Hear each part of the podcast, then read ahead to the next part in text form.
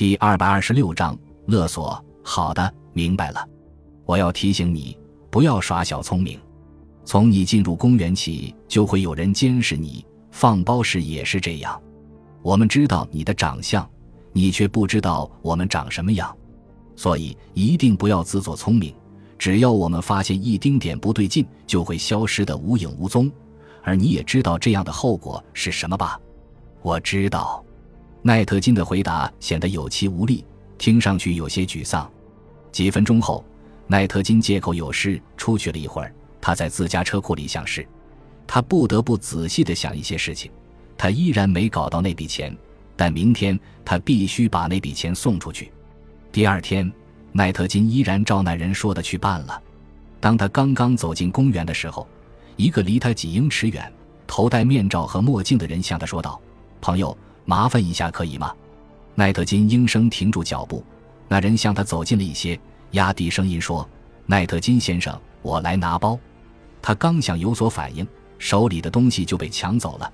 紧接着就是摩托车发动的声音，那人和包扎眼间混入人群中，不见了踪影。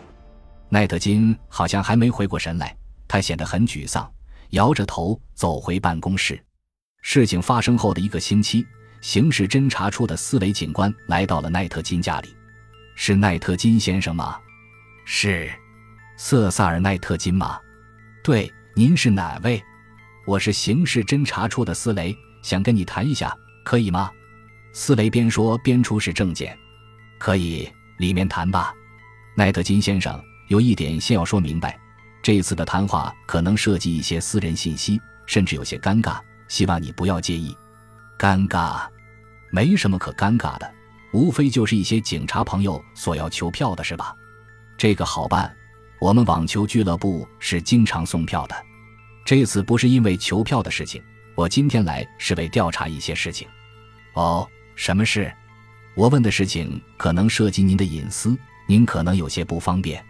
我想知道您太太现在在家吗？她呀，她躺在床上呢，因为身体不太好，所以很少下床。楼上的雷提斯好像听到了什么，他喊道：“是来人了吗？”奈特金，奈特金赶忙说：“没什么，是警察局的一位朋友。”为了求票的事，你休息吧，不关你的事。楼上就再没说话。斯雷警官对奈特金的回答也非常满意，跟着他走进了里屋。刚刚坐下，斯雷就开门见山地说：“几天前，我在伦敦警察厅的同事搜查伦敦西区的一套公寓时，发现了一套信封。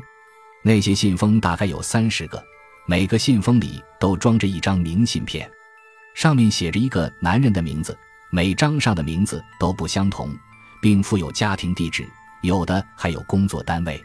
除了这些，信封里还有一些相片的底片，那上面都是一些不雅的内容。听到这些，奈特金的脸刷一下子白了下来，心跳开始加快。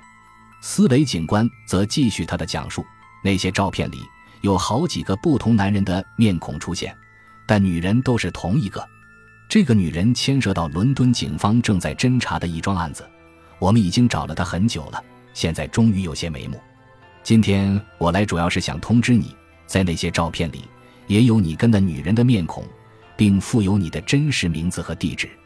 我来就是想搞清楚这是怎么回事。此时的奈特金羞愧难当，那些照片肯定是有人偷拍的。我跟那女人也只有一次而已，没有做任何违法的事情。斯雷警官点点头，我知道，奈特金先生。我今天来不是调查你的私生活的。我们怀疑那个女人是通过虚假广告将一些男人勾引到公寓，然后偷偷的拍照，用来敲诈勒索。敲诈勒索，那就更恐怖了。奈特金说：“对，就是这样。”奈特金先生，你仔细辨认一下，照片上这个女人你认识吗？斯雷拿出一张照片给奈特金看，奈特金一看就想起了公寓里那个女人。她就是丽萨，是的，我认识她。好的，我知道了，奈特金先生，你能不能把认识这个女人的经过告诉我？我现在不做笔录，肯定会为你说的话保密。这对奈特金来说是件异常艰难的事情，但是没有办法，面对警方的要求，他只得将认识那个女人的经过一五一十的说了出来。听完奈特金的描述，斯雷说：“奈特金先生，你从那个公寓回来后，有没有接到什么异常的电话？比如以某些照片的名义敲诈你？”奈特金摇摇头，没有接到任何电话。可能他们还没来得及给我打吧？没来得及。斯雷笑笑，没得来得及就好。现在没有找你，就是永远不会再找了。毕竟照片已经被警方掌握。那这些照片怎么处理？奈特金一直在担心照片的事。我会先向伦敦警察厅汇报，你跟本案无关。之后就会将你的那些照片焚毁。太好了，这下我就放心了。不过，我虽然没被敲诈。总有一些人遭到敲诈了吧？这是肯定的。我们现在已经对照片上的男性进行逐个调查，调查结束后就会知道哪些人遭到敲诈，哪些没有了。说这话的时候，斯雷警官起身向门口走去。但是你们怎么能够知道谁被敲诈过，谁没有呢？可能有些人因为害怕不敢向警方说出实情啊，有银行结账单啊。大多数男人生活节俭，平时大的开销不多，要筹集大笔资金就必须去银行，这样就会留下一些痕迹。我真佩服那些到警局举报敲诈者的人，他们真是太勇敢了。如果我也遭到敲诈，我会拿出同样的勇气去举报他们的。顺便问一下，这件事不需要我作为证人出现吧？你知道，即使是匿名的，也很可能被发现。那样的话，我会很难堪的。放心，奈特金先生，你不必那样做。照片里的那些人都不必那么做。为什么？这让我有些不明白。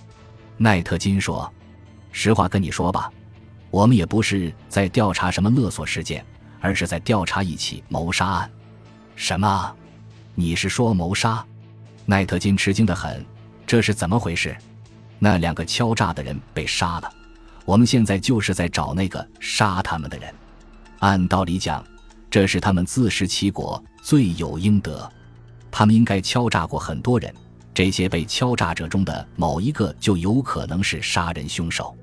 但这个案子不好破，我是说杀手不好找。除了一些照片，他没留下任何线索。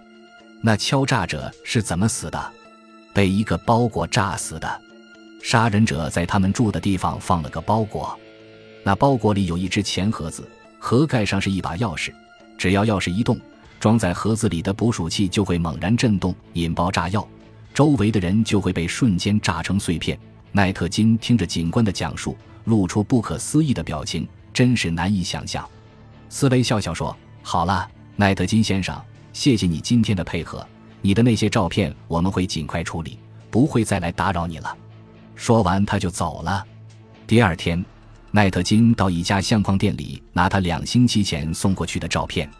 他让店员给自己的这张照片换一个新的相框。拿到手后，奈特金相当满意，当天晚上就把它挂在了家里。这张照片是很久之前拍的，照片上有两个穿着皇家陆军工程兵爆破清除队军装的男青年，他们坐在一枚大型德国炸弹壳上。面前放着的是制作炸弹必不可少的零件。两个男青年中，一个胖胖的，肩上佩戴少校肩章；一个瘦瘦的，戴着一副近视眼镜。照片底下还有一行字：“对爆破专家麦克赫洛伦少校和瑟萨尔奈特金下士致以最崇高的敬意。”斯迪诺顿村全体村民。一九四三年六月，奈特金仔细端详着这张照片，什么话也没说。他好像陷入了沉思，想了一会儿，又微笑起来。自他退伍后，就再也没有人知道他曾经是赫赫有名的爆破专家。感谢您的收听，喜欢别忘了订阅加关注，主页有更多精彩内容。